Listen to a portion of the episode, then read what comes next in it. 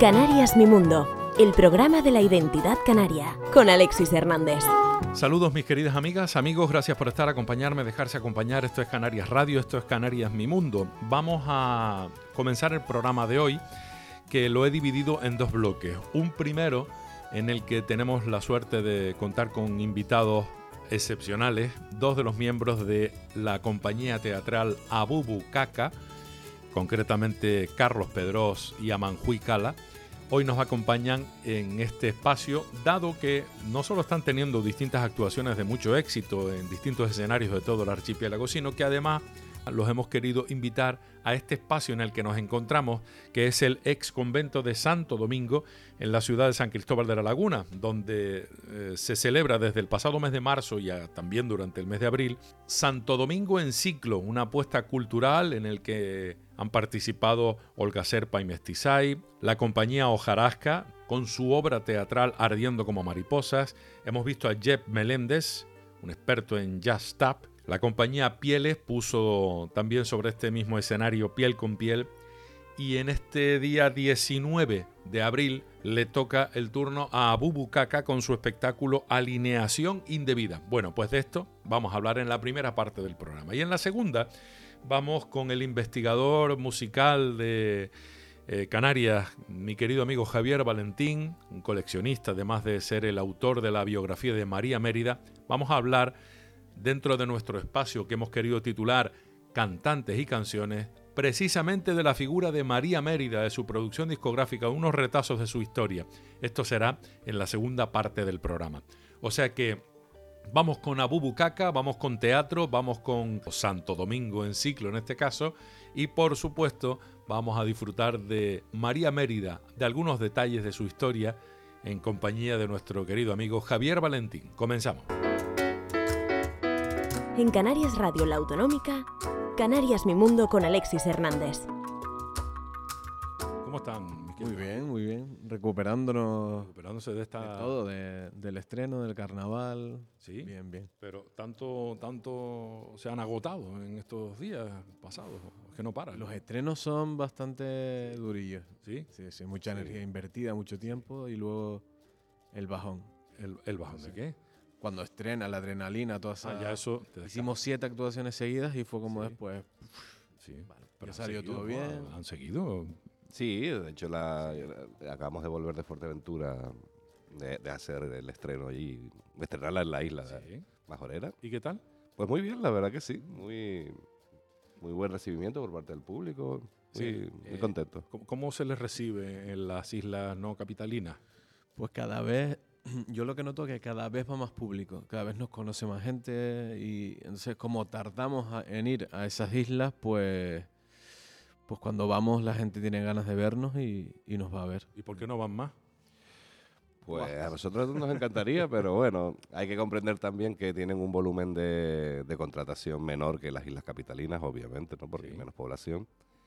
Y bueno, pues nos suele tocar menos de lo que deseamos, pero pero al menos vamos, que es lo importante. Oye, mm, no he dicho que son de Abubucaca. No. Me acabo de caer. no. Pero bueno, ya, eso, ya lo damos por... La gente nos reconoce las voces. Sí, seguro que sí. Eh, bueno, yo tengo que felicitarlos porque estuve en, el, en una de, las, de, los, de los pases que hicieron en el Teatro Guimerá y me encantó. Es una puesta en escena distinta, atrevida, que hay que esperarse hasta el final porque si no mucha gente se puede enfadar incluso por el camino, ¿no? Sí. Pues siempre han sido... Ha habido algún caso ya. Ha, pasado, ha habido algún caso. Algún caso, ¿no? Sí, de alguien que de repente dice, pues esto no puede ser. Esto no puede ser, se ha levantado y se un giro final, entonces hay que esperar al final para... Desde luego. Yo, eh, yo como espectador me quedé desconcertado en más de un momento cuando estaba escuchando lo que decían, no vamos a desvelar eh, nada, evidentemente, eh, pero decía yo, bueno, acaba de decir lo que acaba de decir. Pues, yo me decía a mí mismo, y efectivamente, bueno, vamos a esperar a ver a dónde llega esto, ¿no? y al final llega a donde tiene que llegar, ¿no? Seguramente sea la, la obra más arriesgada en ese sentido, ¿no? Donde jugamos más con los límites en todos los sentidos, del humor, del, de la paciencia del público, de la del nivel de ofensa o de piel fina del público. Sí, porque además tocan los temas mm, claves, ¿no? Candentes, los que hacen llaga. Sí, es que bueno, hay que reconocer que, y que no, no equivocarme al decirlo, que ha sido el espectáculo que más nos ha costado parir realmente. Es el que más hemos debatido internamente, que ponerle, que quitarle. Y es que, mm, como habla de los límites del humor, el espectáculo va sobre eso, pues es un, es un campo muy indeterminado realmente, ¿sabes? Porque es como un poco lo que dibuja, a, a la conclusión al menos que nosotros llegamos, por conclusión por decir algo, porque eh, el camino que al menos cogimos al final de la obra es el de decir que cada uno pues tiene unos límites al respecto del humor y, y depende muchas veces de las circunstancias, del entorno, del, del contexto en el que se, se, se, se usa el humor, ¿no? Y, y como eso es indeterminación, es decir, eso depende de cada uno, depende de- del- del tiempo en el que se dice y tal, pues por eso es una obra que nos costó tanto parir y, y- y encaminar para de alguna manera hacerle llegar a entender nuestro mensaje al público, porque nos costó bastante realmente. Ni siquiera los grandes pensadores se ponen de acuerdo. No, no, no hay- no hay una unanimidad al respecto. ahí, pero no... Es curioso. Bueno, eh, podemos decir que es una interpretación libre, de- inspirada en el nombre de la rosa. Exacto. Eh, podríamos decirlo de esa forma, aunque no exactamente, no vayan a hacer que nos reclamen derechos, que también podría ser. Y hay una relación directa con, eh, con lo que representa el espacio en el que nos encontramos. Esto es un ex convento. No, no- Exacto. no Sí. sucedió aquí lo de. No, pero podría haber sido pero sucedido. podría haber sucedido. Totalmente. La acción se desarrolla en una abadía benedictina del norte de Italia en O 1327. sea, justo antes de que esto existiera. Esto de aquí me refiero de ahora, ¿no? Y bueno, muy vayan a verla porque es muy... Y vean la película también, que es un peliculón. Pero bueno, habrá alguien que no la haya visto todavía. Hombre, las generaciones nuevas no la han visto. Es decir, nosotros que, que Ya somos pi- de... Ya, ya- ya- canas, ¿no? Exacto, pues, pues la, no, es un clásico para nosotros, pero hay, la gente de 30 para abajo no la ha visto mucha gente. Pues deberían verla o leerse el libro, aunque en realidad creo que no tiene nada que ver casi el libro con la película. Yo que, bueno, que ten- he tenido el placer de hacer las dos cosas.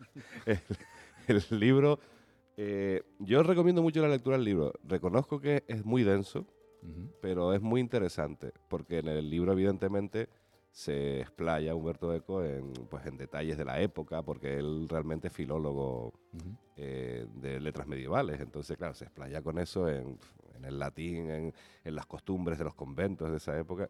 Y es muy interesante, te mete en ese ritmo de, de abadía, ¿no? De convento, de la vida monacal, ¿no? Pero reconozco que es un poco denso. Es más, es más fácil la película. Ok, déjelo ir. Eh, sí, es verdad que al final no se centra exactamente en eso. No, no. La obra. No-. Nadie, que nadie se haga una idea de que vamos a estar más pendientes de lo que sucede dentro de la abadía. Eh, no es exactamente ese el argumento principal. Sucede allí porque sucede allí. Ujú. Pero en realidad se va mucho más allá.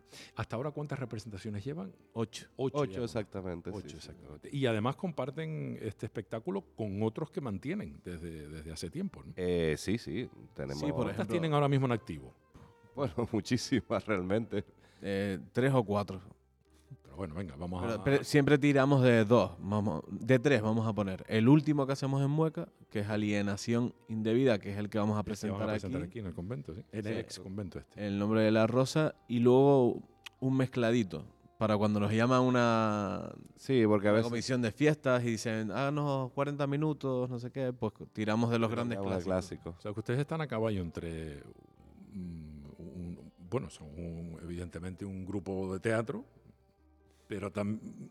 Carlos hace así con la cabeza como diciendo, es que claro, es que... Hacemos de todo. O sea, hace un poco de Alexis, todo. sí, sí. Hacen hasta espectáculos de 40 minutos. Sí. Presentamos, hacemos publicidad. Sí. Pero bueno, todo gira en torno a- al humor, ¿no? A, a hacer reír, un poquito de reflexión, sin pasarnos. Pero Sí, eh, O pasándose, que tampoco... pasándonos a Son, veces. son exigencias del mercado cultural canario realmente, es que te tienes que adaptar o si no es muy cerrado el, el, pues, el El formato que hayas circuito, elegido, el circuito es bastante limitado, eso es verdad. Sí, por eso, entonces te tienes, lo mejor que puedes hacer es adaptarte. ¿Y en qué, en qué formato se encuentra más cómodo? Hombre, lo más cómodo es lo que, em- como empezó Abucaca, que es haciendo sketch, ¿no? Eh, Sí, haciendo sketch con cuatro cosas, cuatro detalles, Sí. una maletita, las pelucas una y tirar guitarra y ahí a desarrollar. El pesado de la guitarra, ¿quién es de los dos? Porque los dos la tocan. Aman, aman. Pero normalmente Más soy yo, el más pesado soy yo. Pesado zurdo. Pero ¿no? bueno, a ver, pero además, además de ser zurdo, tiene como cinco discos ya, me parece, ¿no? No sé si tanto, pero Tres, sí, tres. ¿Tres o cuatro? Tres de- Tres bueno, un libro. Tres. Ah, y el libro. Pero tú ni tienes disco ni Yo tienes tiro, nada. ¿eh? no, yo tiro más por la percusión y eso. Pero ha hecho, Ah, muchas, otra can- U. ha hecho muchas canciones, Carlos. Yo eh. tengo canciones, pero Ah, sí, sí. me dan vergüenza. ¿Sabes que la primera vez que yo conocí a Carlos, conocí sobre un escenario a Carlos, pensé que era boliviano. ¿Y eso por qué? Pues yo qué sé, estaba haciendo de boliviano. Ah, claro. sí, la- Ah, cuando hacíamos los, los que Los salieron de los mineros, que salían de la mina, sí, Sí, sí. pues no lo sé, lo vi y te lo prometo, pensé que era... Bueno, de- de- pero yo soy un poco torpe para estas cosas. También pensé, la primera vez que vi a los morancos, pensé que eran americanos. Pero por rubio, porque, Por Rubio y por cómo hablaba. uno, porque se decía, parece a Donald Trump realmente. Sí, bueno, eh, espero que no, pero, eh, pero ahí va, ¿no? Eh, bromas aparte, eh, se han planteado en serio desde el primer momento. Bueno, yo hubo un momento en el que a Bubucaca, un par de colegas, escuela de teatro, no sé cuánto y tal, y deciden dar forma en serio a, a este formato profesional, ¿no? Un equipo que trabaja y que cumple con unos horarios y que se prepara y que escribe y que ensaya, y eso es eh, el día a día. No, no es que estén acostados mirando las estrellas y de repente vamos a hacer un numerito. No, no. Eh, son una de las pocas compañías de teatro que, bueno, no las conozco a todas, pero entiendo que ustedes funcionan de esa manera. Funcionan como el del oficinista que va de tal a tal hora y cumple con su cometido y además amplían negocio ahora con esta tienda maravillosa que tienen en La Laguna. que, Bueno, más que tienda es una especie de centro neurálgico multidisciplinar o no sé cómo se llama eso. Sí, tenemos la academia en la parte baja, donde se dan clases de baile, de teatro, de comedia, etcétera, etcétera. Y la parte alta es como, es una tienda, pero también es un lugar donde tú puedes ir y ver exhibiciones de ilustraciones, fotografías, mm, Monólogos también. monólogos, cantautores. Sí, sí, cantautores. Ok. sí, sí. Intentamos eso, que sea como un, un sitio para, Un punto de reunión. sí, de reunión y de mostrar también cositas sin grandes pretensiones. lo tienen hace relativamente poco tiempo, ¿no? Pues cumplió en Dos diciembre años, dos pasado años. dos años. Dos sí, añitos, dos ¿no? años ya, Ok. sí, sí. Y ha ido a más, por lo que veo. Sí, eh, estamos contentos, la verdad que también es un sector nuevo para nosotros, el, el rollo del comercio, Sí. y, y estamos aprendiendo, pero realmente estamos contentos. ¿sabes? Sí, porque ustedes, venderse ustedes mismos, yo creo que bien, pero vender una camiseta, lo mismo no. No, hemos tenido que buscar asesoramiento, obviamente. Eh, ¿Cuáles son los planes inmediatos? Bueno, eh, inmediatamente el 19 de abril tendrán que estar listos aquí para hacer esta representación de la alineación indebida que estrenaron en el último Mueca, si no me equivoco, ¿no? Sí, en el último mueca. El último- Porque en Mueca se ha consolidado a Bubucaca como los que estrenan algo. Sí, realmente ya, este es el 12, el, el año 12 que participamos, ininterrumpidamente, después de Cristo. Después de Cristo, sí, sí. Y, y se ha, bueno, se ha convertido en tradición estrenar en Mueca un espectáculo de sketch. Y, y como y este año pues va a ser también lo mismo. En mayo estrenamos el Delta de Locabango, que se llama el nuevo espectáculo. ¿Cómo? El delta del Okavango. El Delta de Locabango, sí. ¿Qué es el Okavango? El Locabango es una zona de África que tiene una riqueza de el fauna delta, y la, flora. la zona geográfica, entonces, Claro. el delta del Sí, nosotros tenemos la costumbre de, de poner nombres que no tienen sentido y sinopsis que tienen menos, Menos sentido, sentido todavía. incluso. Pero que pasa que no tiene nada que ver con África entonces. ¿o? No, no. No, absolutamente para nada. De hecho, no sabemos de- mm, lo que tiene que ver, porque no existe. Es Todavía hay que... Han eh, empezado por el título. Claro, claro, empezamos por el título, por ponerle precio y ya luego decir, ¿y ahora qué? ¿Ahora qué hacemos? El delta del Okavango. Suena de miedo. Sí, sí. A lo mejor hacemos bien. algo al principio medio tribal, no sé. no Sí. sé, Estamos ahí pensándolo. Es a lo que mm, tiende la imaginación de uno. Dice el delta Exacto. del Okavango. sí, no me suena eso. Y a Mogambo no era otra película. y- Sí, sí, total. Acá o algo haremos. ¿eh? ¿Dónde está el delta del Okavango ese? Pues que no, no lo sé muy bien realmente. Está Lo veo como- preocupado.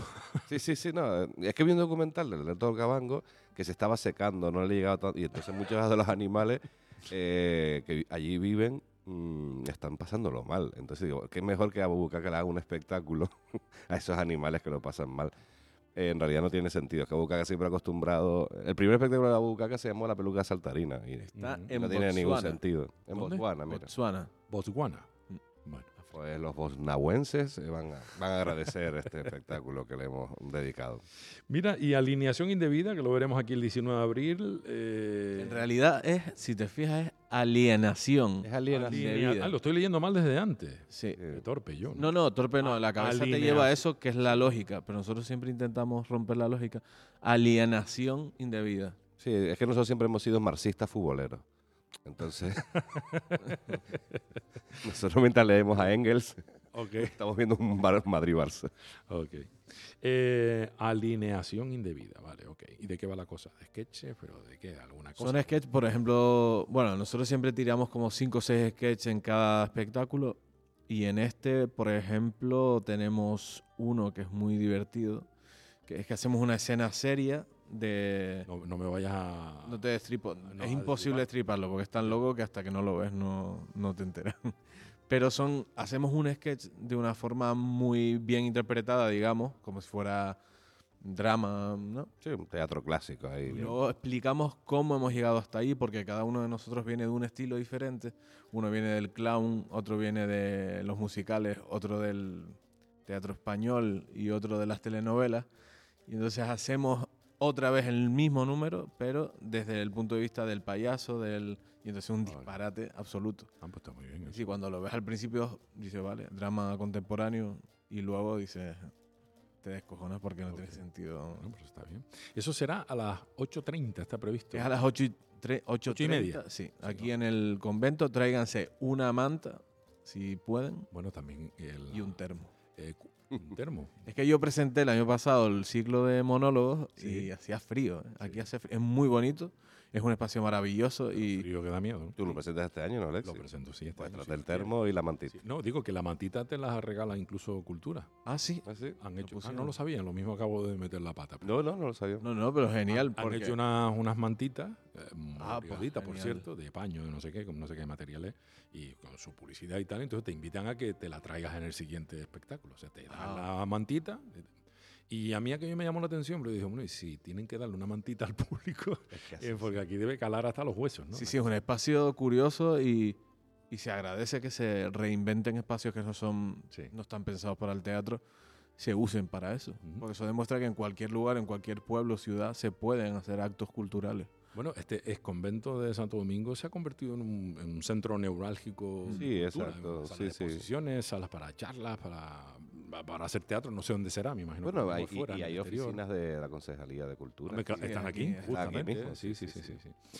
Eh, hay un, un montón de espacios y me imagino que ustedes ocuparán, no sé si, no sé si conocen los jardines también que están por aquí atrás. Sí, yo, yo he estado en los jardines. Espectaculares, ¿no? Sí, sí, muy bonito. Le dan ganas a uno de ser monje, ¿no? Cuando- La verdad que sí. A- Como tenemos el hábito del nombre de la rosa, ya que, lo, como- Sí, que nos lo hicimos, yo me voy a venir para acá. Oye, no estaría mal hacer la representación esa aquí, ¿no? Pues mira que lo hemos pensado. hemos pensado lo hemos buscar un sitio que sea parecido a una abadía, aquí más bien esto, ¿no? Un, un convento y hacerla, porque tiene que ser curioso. Sí, la verdad que sí. Y el hábito es muy cómodo. Te pones aquello, te olvidas, Te olvidas de todo. Más. calzoncillo estás debajo y ya está. Eh, ¿Cómo se prepara un- un- una obra como esa? Eh, también empiezan por, bueno, por el título en este caso supongo que no, pero empiezas por saber a dónde quieres llegar, el mensaje que quieres transmitir, o vamos a ahorrarnos unas perras y hacemos algo con un hábito que es más barato. No, no. eh, No, en realidad, el- el- cuando hacemos obras de trama continua, como eh, es este el nombre de la rosa, o, o- o anteriormente fue La Cama, anteriormente fue Drácula, anteriormente fue Heidi. Hemos hecho, es que esta es la sexta ya, ¿no? Hicimos El Enfermo Imaginario, La Familia Tradicional. El pensamiento es mucho más detallado y, y- y- y alargado en el tiempo. De hecho, el nombre de la rosa lo llevamos masticando desde antes de la pandemia. Y Mi madre. ¿Mm? ¿Y eso cómo ¿Cómo se se- hace? Que van tomando notas, se sientan, puesta en común. a ver, eh, somos un equipo de Fórmula 1, trabajamos, ¿no? Eh, por ejemplo, Aman propuso el título porque se había visto la peli, se había leído el libro, y la posibilidad de que a través de eso podamos eh, hablar de un tema que, que nos faltaba, que eran los límites del humor. Luego Diego entra en juego, porque, bueno, tú lo conoces bastante, y, y es un fenómeno escribiendo, eh, tiene mucha inteligencia a la hora de escribir, y es el que, en este caso, ha armado pues, el esqueleto, el sí, esqueleto. monta el esqueleto. Y luego entramos el resto otra vez y vamos pues afilando cosas, aportando. Es un trabajo artesanal de equipo que va como una cadena de trabajo hasta que Sí, estrenamos. y eso en general pues te lleva seis meses, siete meses. Es más alargado en el tiempo que cuando hacemos espectáculos de sketch que normalmente en dos meses, en ocho semanas, nueve semanas lo, lo, lo ¿Y tienes montado. ¿Cómo se hace para tener en la cabeza mm, todo ese texto y después, eh, entre representación y representación, hacer un, un sketch y también acordarte? Y, a mí eso me, Bueno, supongo que es admira eso, ¿eh? de verdad. Yo supongo que es entrenamiento, ¿sabes? Yo supongo que como llevas tantos años haciéndolo, hay cosas que se te olvidan, pero las refrescas un poco y enseguida te acuerdas. ¿sabes? La memoria tiene un tera ahí, o sea, hay mucho espacio para la memoria realmente. Y lo que dice Aman, nosotros aparte de estudiar, te sientas a estudiarlo, entonces ya lo tienes dentro, luego lo asocias a movimientos concretos Sí, Empiezas y a- es más fácil. eh, ese, no, cuando voy para ahí digo esto, no es lo mismo que estarte quieto y decir, "Ah", sino lo asocias a movimientos, a situaciones, sí. el compañero te está dando pies y es lo, hay cierta lógica, ¿no? ¿Cómo estás? No le voy a decir carretilla. No se sabe qué vale, me está diciendo cómo estoy, pues. arreglado los títulos que le ponen, lo mismo. Sí, también podría ser. podría ser, ¿no? El hombre que dice lo que le dé la gana. cayó el texto al suelo y se desordenaron las palabras. De Pues todas maneras, Es un sketch. es un sketch para mueca, a lo mejor te lo cogemos. Ah, mira, en, en todos los. Bueno, no recuerdo cuántas veces los he visto, pero dos tengo ahora mismo con la cama, eh, también en el Teatro y esta última, ¿no? Del nombre de la rosa. Eh, tengo la sensación de que hay momentos en los que o bien pasa algo que provoca una risa en el escenario de ustedes, entre ustedes, eh, que son momentos divertidos, curiosos, llamativos. No sé si es porque se olvida un texto, porque dices una cosa que no tenías que decirlo, porque se te cae no sé qué y no se te tenía que caer. Pero esas cosas pasan, ¿no? Y ustedes lo resuelven siempre como muy bien. Sí, claro. Por Bueno, todas esas cosas que acabas de decir pueden pasar, ¿no? Que uno improvise, diga algo y te haga gracia. Eh, a lo mejor en otro código de otra compañía lo que hace es guardar las formas y continuar, pero nosotros nos hemos permitido siempre romper, digamos, y si nos hace gracia nos reímos, ya está. La gente sabe cuál es el estilo y Sí, es que es muy el estilo de Abucaca desde el inicio, ¿no? De hecho, como nosotros empezamos en, en bares, la gente, el público en los bares es muy ruidoso, porque se le caen botellas, se... Pues bueno, botellas. no tiene- Sí, sí, es decir, cuando nosotros empezamos en el 7, pues claro, te veían bebiendo cerveza, ¿no? Entonces a veces... eh, pues se una- se, fumaba en esa época. Sí, se fumaba. En el. El camarero te pasa por delante porque va a llevar alguna mesa. Entonces, tienes que incluir lo que sucede en el, en el momento de la, de la representación. Porque si no es absurdo, ¿no? Si no, está pasando un camarero y tú no lo incluyes, ¿no? Por decirlo de alguna manera. Entonces, desde el inicio fue así. Entonces, por eso incluimos eso en, en nuestro estilo, en realidad. Es que en realidad se basa. Se basa en realidad en ambiente de bar, realmente es eso. Lo que pasa es claro, con los años ya queda lejos el asunto, pero sigue siendo el mismo, Pero ustedes no son humoristas. No, no, yo no me considero humorista. la verdad. No, nosotros somos actores, ¿no? Somos actores. Somos actores. actores sí. que trabajamos con el humor y otras cosas. Quizá lo que más destaca es el humor, ¿no? Porque al final te vas a reír ahí, pero es verdad que somos... Yo no me yo no digo soy humorista, no, no es verdad. Incluso eh. me, me- me considero más provocador que humorista. Ok. Pero no. Provocador de incendios, no, sino de... Bueno, esa es un poco también la filosofía de Abucaca, ¿no? sí. Es que si no, no sería aburrido, porque para estar haciendo, con todo mi Sí. respeto, ese teatro clásico, pues yo qué sé, para eso ya hay otras contras. Realmente es que siempre hemos intentado, pues bueno, mm, como decimos, el, el logo de Abucaca es un muñequito con Sí. ciertos alfileres clavados, el muñeco, ¿no? tipo Entonces, vudú, tipo vudú. algo así, pues bueno, pues esos alfileres siempre han intentado representar pues esos pellizquitos que a nosotros nos entretienen, porque bueno, no es que queramos aquí ser revolucionarios, pero realmente queremos que si hacemos algo sea de alguna manera Provocador. o, o transformador de algo, porque si simplemente vamos a decir lo que todos tenemos en la misma en las cabezas, pues mm, por decirlo de alguna manera nos aburre un poco, ¿sabes? Entonces, pues bueno, siempre hemos intentado ser, eh, mm, pues sí, tra- transgresores de alguna manera. ¿sí? Y, y después de estas ocho representaciones, ¿a qué conclusiones han llegado con respecto a los límites del humor? Yo, yo siempre he tenido, con respecto a ese tema, una opinión muy clara. Y es que es eh, cómo hago el humor, cuándo hago ese humor y para quién hago ese humor. Yo con mis colegas, por ejemplo, no tengo límites del humor en una reunión. Eh, en el escenario, sí. No, no se me ocurre hacer cosas... Es decir, tiene un porqué, tiene un, un tempo, digamos. Es eso, cómo, cuándo y para quién. A grosso modo así y de forma muy sencilla. Sí, realmente, en, en realidad es que la obra mismo, que tú la viste, Alexis, pues va- termina diciendo eso prácticamente, porque mm, nosotros, yo siempre he pensado, eh, la palabra límite me parece demasiado Limitante. limitante. ¿Por qué? Porque ¿quién levanta ese muro? O sea, si vas a poner un límite, ¿quién lo levanta? ¿Dónde lo pones? ¿Y por qué lo pones? Es decir, todos hemos vivido situaciones en las que incluso estás en, el- en un velatorio y gente hace bromas por distender la situación. Entonces, es lo que está diciendo Carlos, en el fondo tú estás eh, tratando de, interpretar el momento, el lugar eh, en el cual vas a hacer el, el, chistito, por decirlo de alguna manera. Y entonces, por eso la, palabra límite siempre me ha parecido demasiado absolutista, ¿no? Es decir, a lo mejor debo decir directrices, directrices de humor, yo qué sé.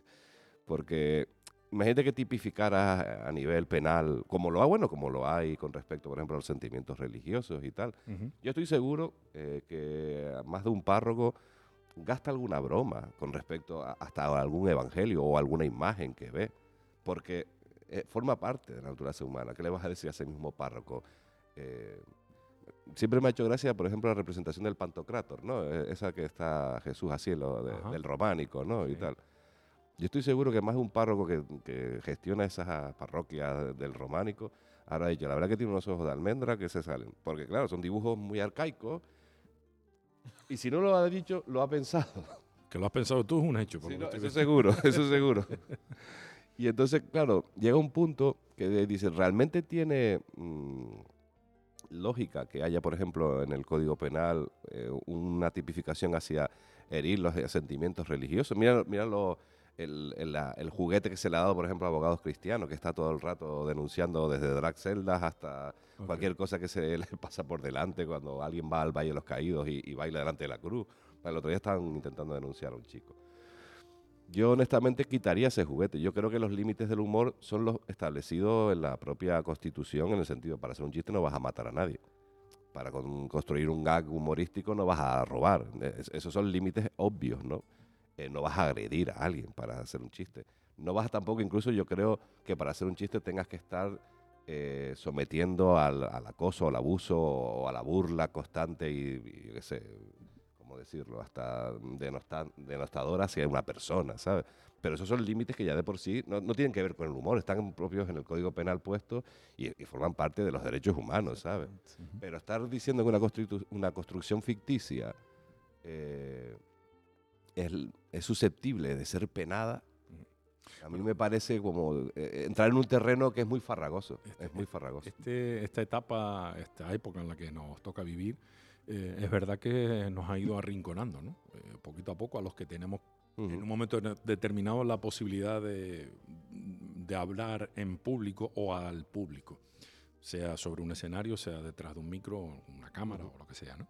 Eh, hay veces que, en mi caso particular, yo no sé si ustedes lo, experimentan, ustedes están en el parapeto de, la comedia, de actuar, del teatro y tal, pero claro, a los que no estamos detrás de ese parapeto, eh, yo tengo que medir palabras. ¿eh? Claro, tengo que medir las palabras porque algo que ya no digo de broma.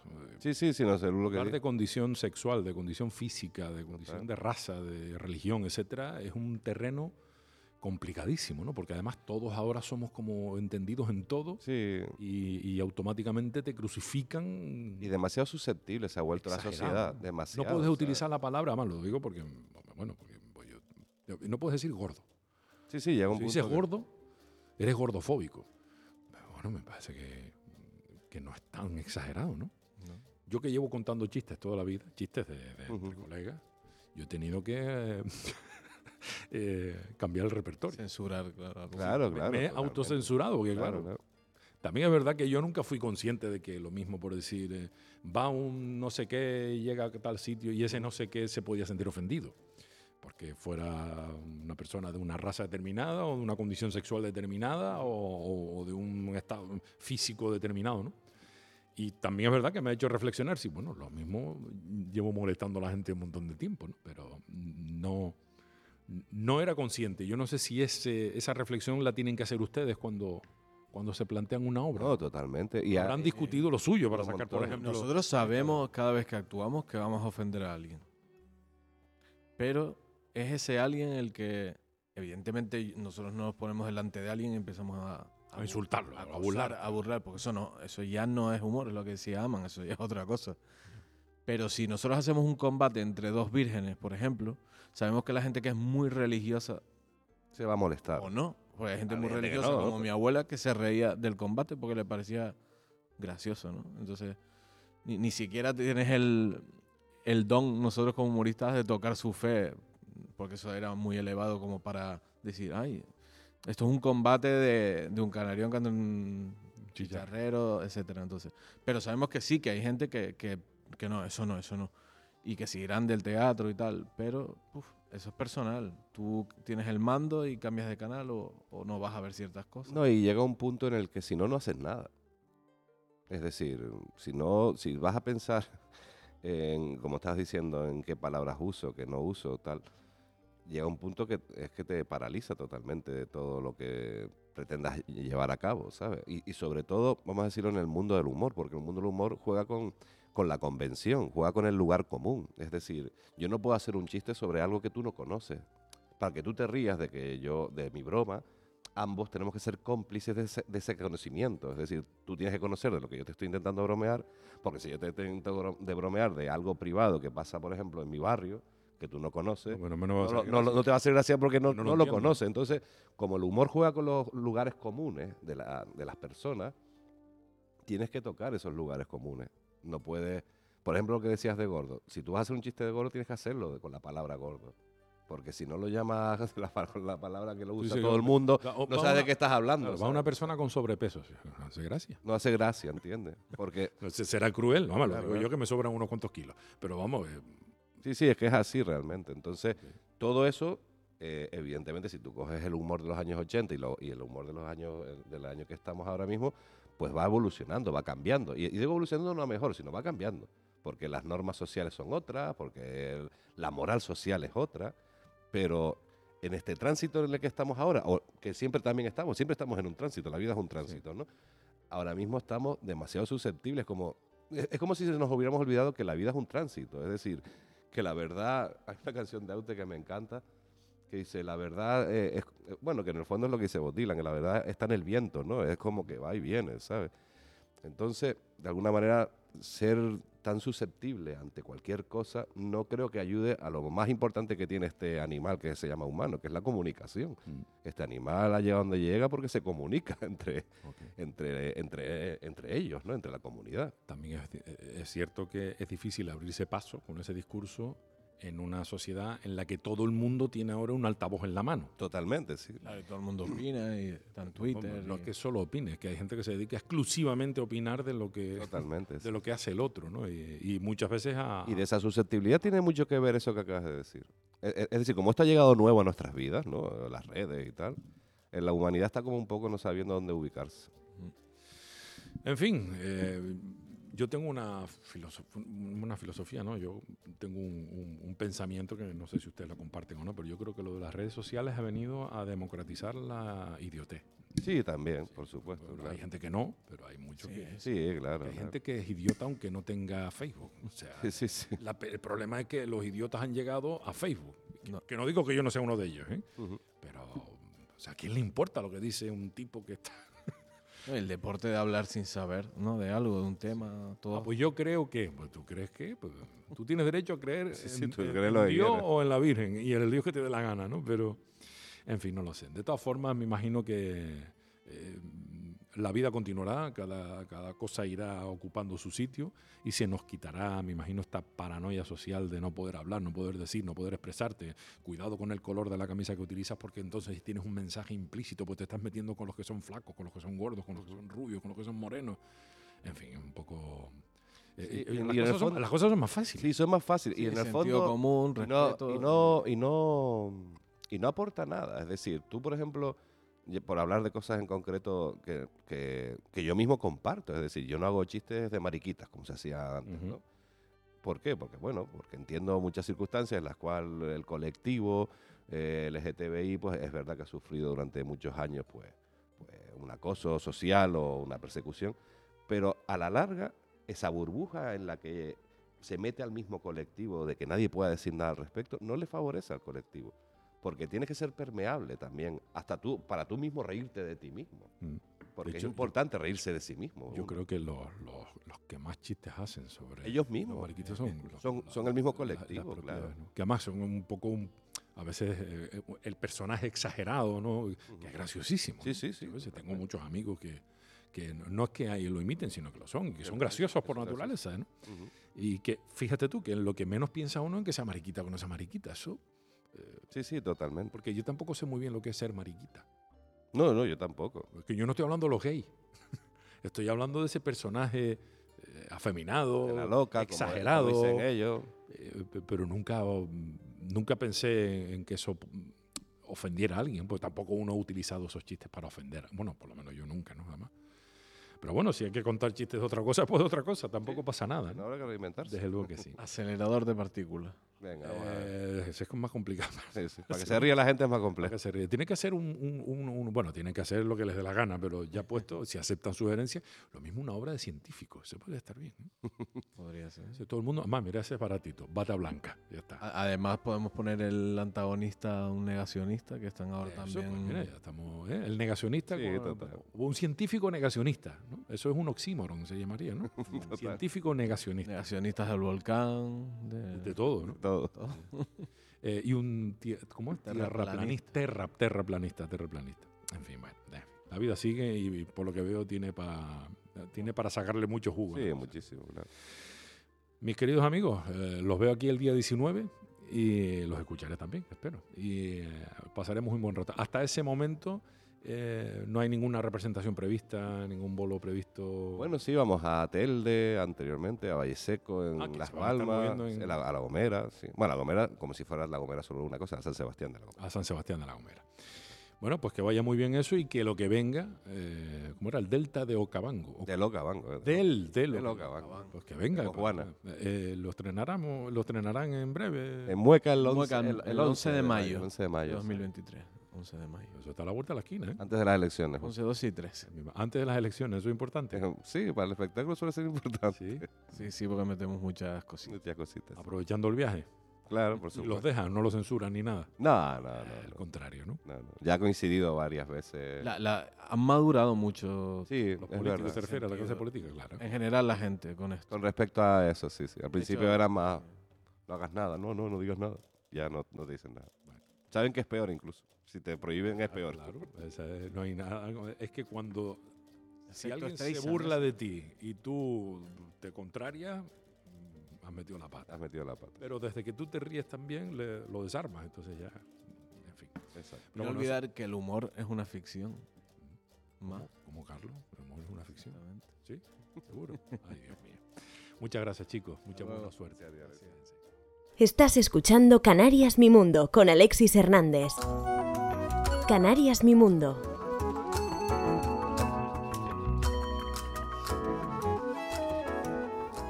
Dejamos atrás el mundo del teatro, el mundo de la cultura sobre el escenario del convento o ex convento de Santo Domingo en la ciudad de San Cristóbal de la Laguna con nuestros invitados de Abubucaca, con Carlos y Aman. Y ahora vamos a adentrarnos en el mundo de la música con el espacio, la sección titulada Cantantes y Canciones con mi querido Javier Valentín, investigador de la historia musical de Canarias y además autor de la biografía de María Mérida, de quien vamos a hablar en los próximos minutos. Canarias Mi Mundo, el programa de la identidad canaria.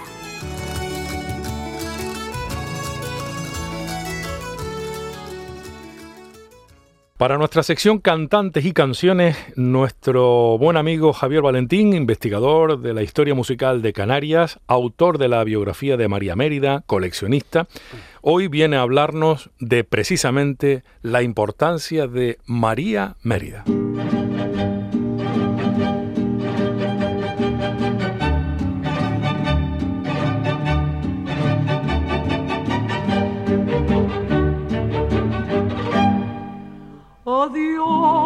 Canaria querida, me voy a tierras extrañas, dejando en el alma herida las voces de tu montaña. Dejando en el alma herida las voces de tu montaña. Javier, ¿quién fue María Mérida?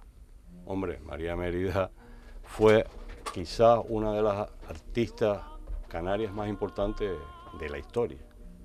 Y en el tema de la voz, en el tema de la canción, de la canción canaria y de folclore, yo diría casi la más importante prácticamente. Internacionalmente la más conocida, indiscutiblemente. Internacionalmente sin duda ninguna, porque hizo giras internacionales. desde los años 50 ya estaba haciendo giras internacionales, primero con Roberto Iglesias, después con José Greco, y en los últimos, ah, eh, en los últimos años de su vida, bueno, los años 80 y 90, eh, con el gran José Tamayo. Después siguió eh, actuando ya a otro, otra escala eh, cuando estableció definitivamente su residencia en Canarias hasta que falleció hace relativamente poco tiempo. ¿Cuándo nació María Mérida? Eh, María Mérida nació en junio de 1925 en la isla del Hierro, en Valverde.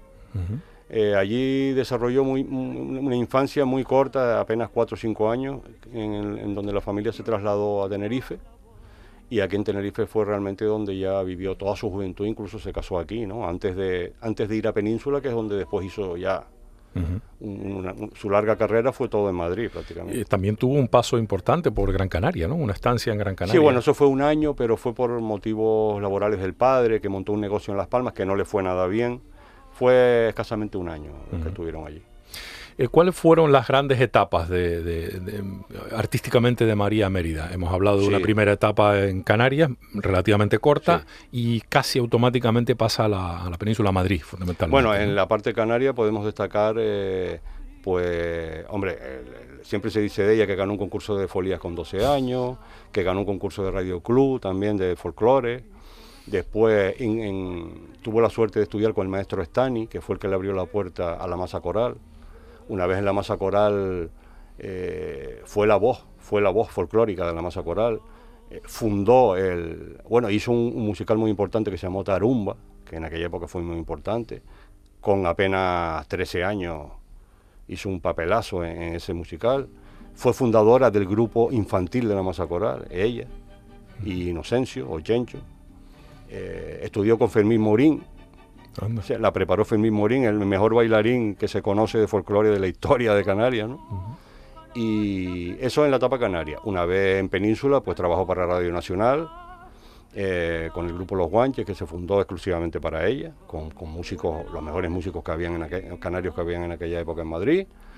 Una vez de Radio Nacional eh, la contrató, bueno, tenemos que destacar también pues las primeras grabaciones que se hicieron en 1947 con Néstor Álamo, de temas de Néstor Álamo, que fueron históricas, que son las que se van a poner aquí en, este programa. Y de los cuales tenemos precisamente los discos originales. Esos discos que más se de 60 años. Los, dos discos de las cuatro primeras canciones que se grabaron en 1947.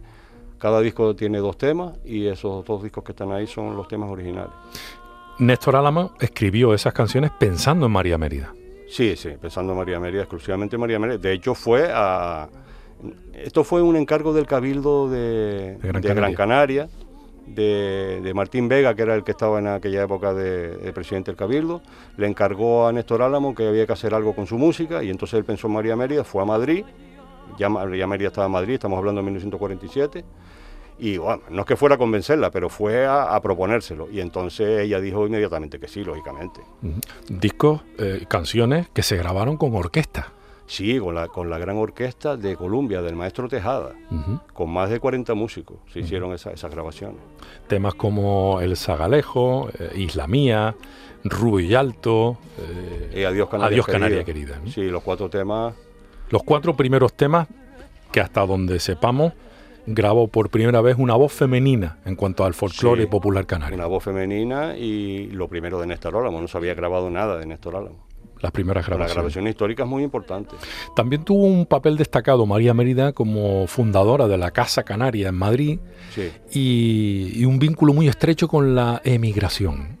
Sí, muchísimo. Bueno, desde Radio Nacional, que ya cantaba, ya llegaban eh, en las ondas de la radio, llegaban allí a América, aquellos inmigrantes que estaban en toda América, pues le llega no solo música canaria, también música española, pero bueno, la parte canaria la hacía ella con el grupo este Los Guanches. Y, en cuanto a la migración, pues, pues cogió un éxito muy grande. De, hecho, cuando Colombia la contrató por 10 años, fue por algo. Contrato exclusivo por 10 años. Imagínate si salieron discos y canciones. Y uno piensa en España, pero imagínate en América. O sea, los miles y miles de discos que se vendieron en América. Algunas de esas canciones incluso las componía la propia María Mérida. Sí, sí, sí. Bueno, eh, no, a lo mejor no solo ella, sino con ayuda de otros, pues a lo mejor ella hacía la letra, el otro hacía la música, y entre varios, pero ella siempre metía ahí el rejo de alguna manera. ¿eh? Nunca dejó de lado Canarias, siempre la llevó dentro de, su corazón.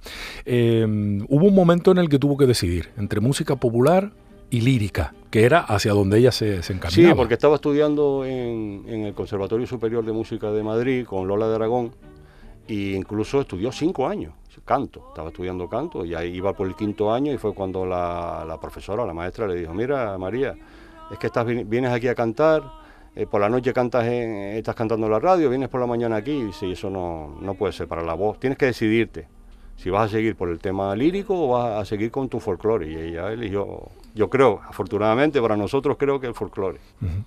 Un folclore, un folclore que mm, volvió a ser protagonista sobre los escenarios de su mano después de haber dejado un poco de lado por cuestiones familiares eh, estar en primera línea ¿no? en las actuaciones y lo retoma cuando hace la gran antología de la zarzuela con, José, Tamayo en su última etapa digamos profesional eh, bueno, hay que mencionar, aunque sea las dos primeras etapas, las giras internacionales con Roberto Iglesias en principios de los 50, las de José Greco en, ya un poco más avanzado, el 55 al 60, con José Greco, porque esos fueron giras internacionales muy, muy importantes, también por casi el mundo entero, pero sobre todo América, era más bien Europa y América, ¿no?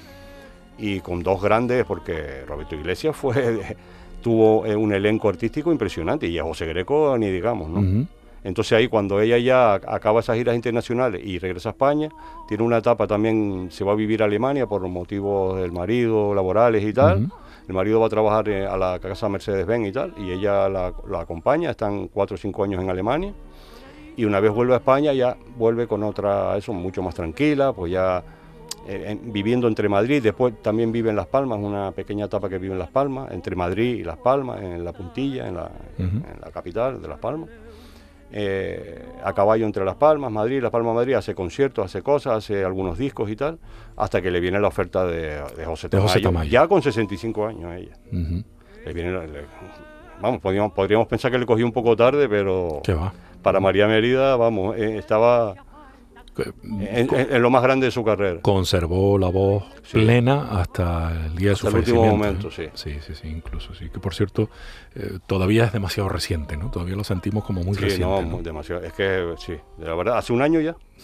Pero parece que fue ayer. Sí, justo fue empezando el año pasado, el 4 de enero me parece que fue, el 4 de enero exactamente de, de 2022 un día, un día triste, desde luego, un día en el que sentimos la pérdida, pero por suerte tenemos la ventaja de que podemos conservar primero su recuerdo, sus palabras y sobre todo su voz y su maestría en, discos y grabaciones, incluyendo las de 1947. No, curiosamente estas grabaciones de 1947, ella tenía un fuerte catarro, estaba catarrada y tal, y aún así hizo las grabaciones. Pues, cantaba. Y quedaron estupendamente. Sí, conservó la voz hasta el último momento.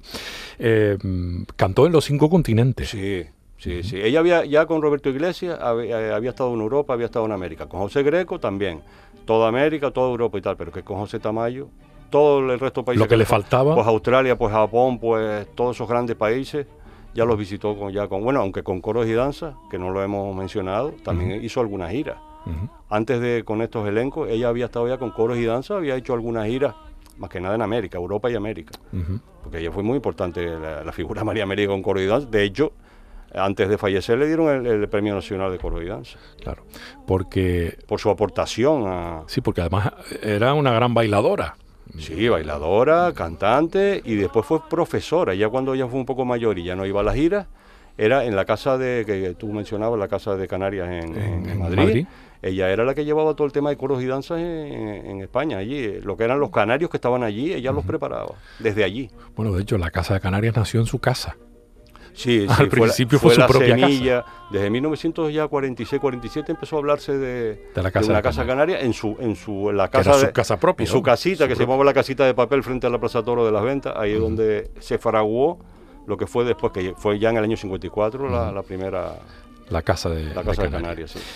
Mm, hay un legado indiscutible de María Mérida. Eh, es verdad que nunca se prodigó en el, en el cine, ¿no? En el cine no, no, llegó, ella exclusivamente. Hizo mucha televisión. Sí, pero se como hacía- cantante. Pero sí, como, como cantante. cantante. No, no, como actriz no, la verdad que no. Bueno, eh, salió en la película, en una película canaria importante, en Alma Canaria, Ah, ok. de aquella época, que fue en 1940 y pico, no me acuerdo exactamente qué año. Hizo Alma Canaria, en donde sale ella, bueno, con la, con la masa coral, sale eh, lo mejor que había en aquel momento del folclore, del baile.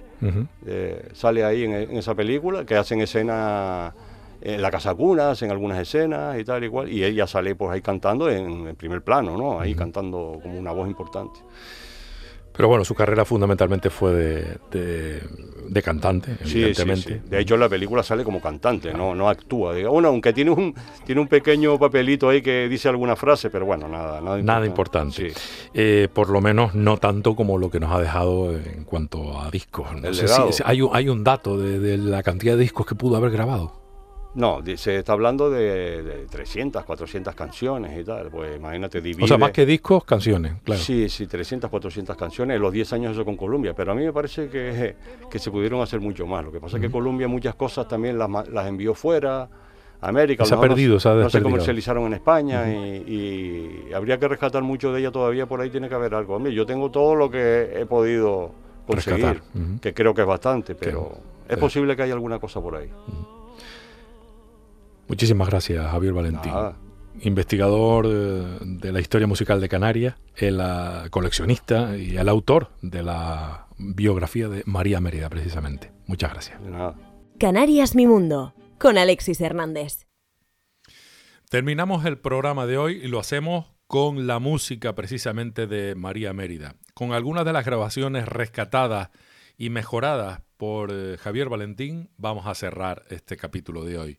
Vamos con Adiós Canarias querida y con El Zagalejo, que fue la primera grabación que compuso Néstor Álamo, es profeso, para que la cantara María Mérida, tal y como hemos contado en este espacio titulado Cantantes y Canciones dentro de nuestro Canarias Mi Mundo.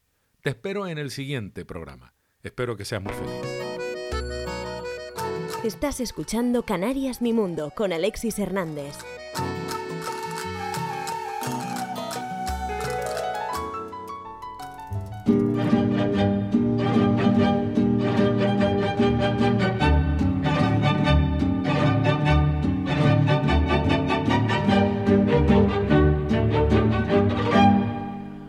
Adiós, Canaria querida, me voy a tierras extrañas, dejando en el alma las voces de tu montaña.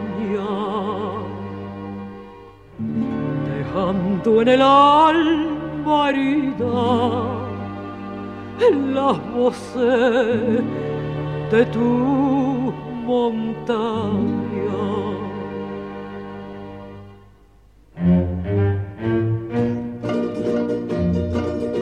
Quiero cantar a la vida, al fuego de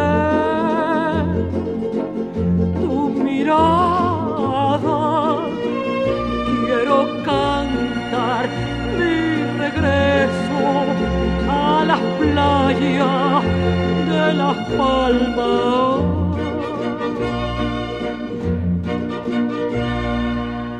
Adiós, mi tierrita hermosa. Adiós, calle de Triana. Adiós, canarita linda. Besos como me faltan. Ya no podré por las tardes echarle un puño a la baifa.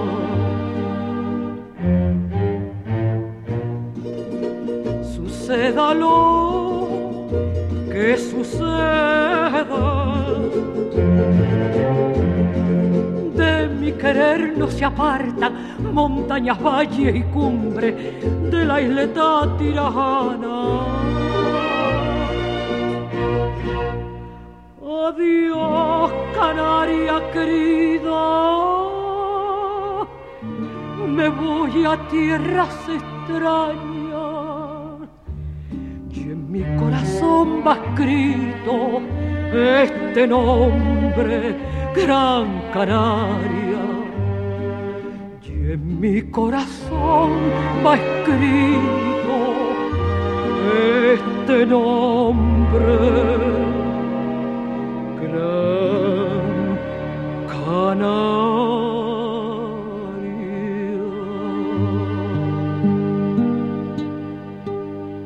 Canarias Mi Mundo, con Alexis Hernández.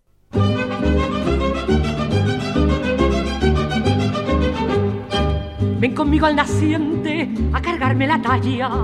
Las ñameras derechas, frescas en la mañana. Las ñameras derechas, frescas en la mañana. No dejes que me moje y estate quieto. No dejes que me moje y estate quieto. No juegues que me rompe el zagalejo.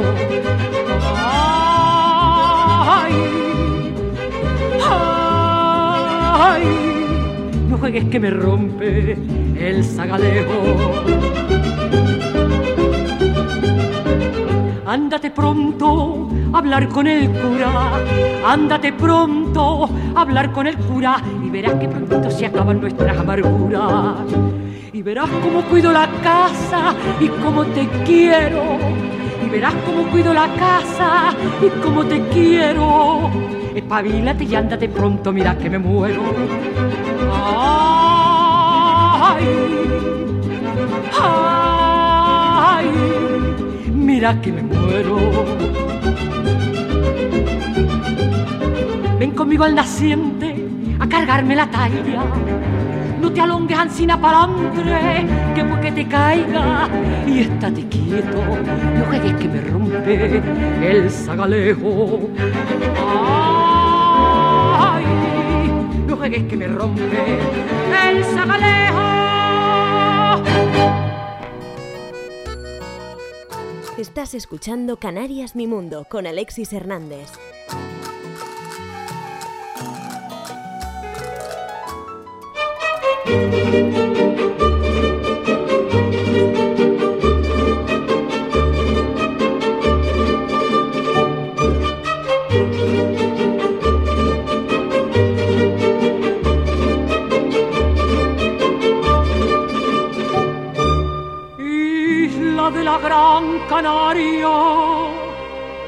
Donde mi madre nació, donde nacerán donde quiero vivir yo. Donde quiero vivir yo. y entre tus brazos morenos y entre tus besos que saben a níspero y a romero.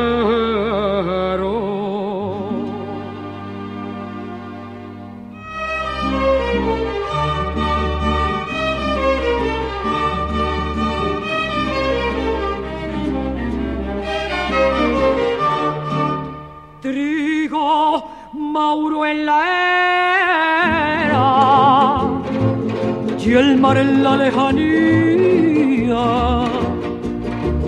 los pinos por